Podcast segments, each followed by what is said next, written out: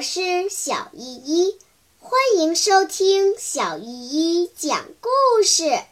今天我要讲的故事是《小英雄雨来》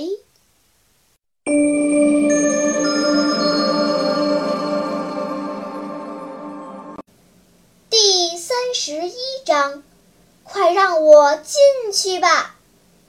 雨来到了王二说的那个门口，见牌子们虚掩着，用手轻轻地推开一道缝儿，偏着身子挤进去。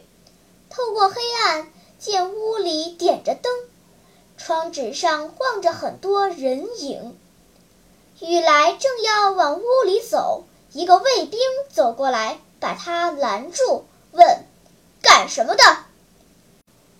雨来在黑暗里辨认着这个卫兵，由于刚才一阵奔跑，喘息着，用那种急促的语调回答：“啊，送信的，啊，给杜队长送信的。”啊，说着还要往里走，卫兵用整个身子挡住雨来的去路，伸手说：“拿来。”什么？信呢？给杜队长的信。雨来把手里的信攥得紧紧的，有点儿不耐烦地说：“我自个儿给他。”可是卫兵还是一点儿也不放松地挡住他，说：“不许你进去。”雨来想从这卫兵的胳膊底下钻过去，可是这卫兵像堵墙一样，把他挡得严严实实。雨来说：“快让我进去吧！”卫兵抓着雨来的肩膀往外推。“你知道屋里有什么事儿？”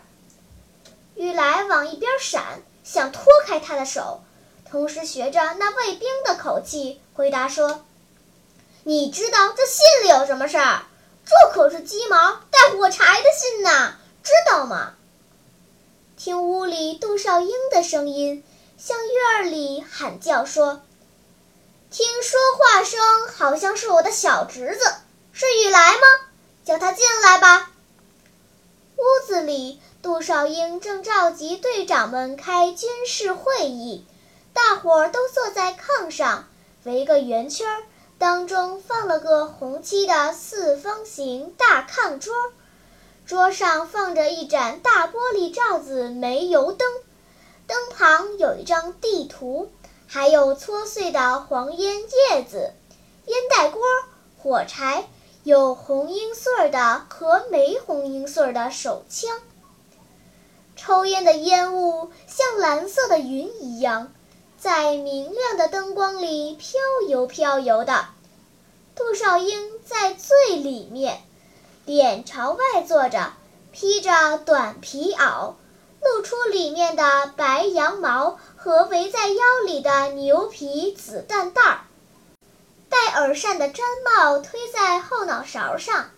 他比从前瘦了，上嘴唇和下巴长了短胡子，但还是那么有精神。说起话来，声音总是像敲钟一样；笑起来，张着大嘴，哈哈哈哈。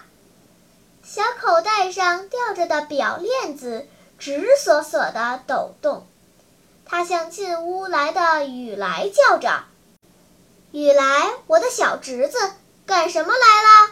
送信呐！拿来，拿来！”坐在炕沿儿旁边的人想从雨来手里把信接过来，可是雨来非要亲自把信交给杜少英不可。杜少英探身伸过手来，把信接过去。雨来这才满意的隐藏住笑容，眼睛扫视着屋子里所有的人。杜少英一边拆信，一边问雨来：“同谁一块来的呀？”“一个人。”“啊，真了不起，有出息！快到炕上暖和暖和。”雨来爬上炕。杜少英用一只胳膊搂着他，一手拿着信看。雨来闻着杜少英身上的羊毛味儿和枪油味儿，觉得暖烘烘的。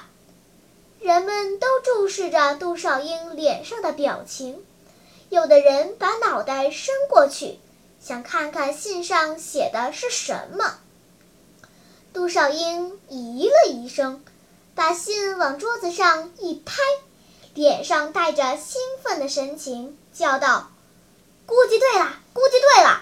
明天敌人往这边来。”雨来摸着杜少英的下巴说：“哎，怎么长这个啦？”杜少英低头向雨来挤了挤眼睛，说：“打日本鬼子把胡子打长了。”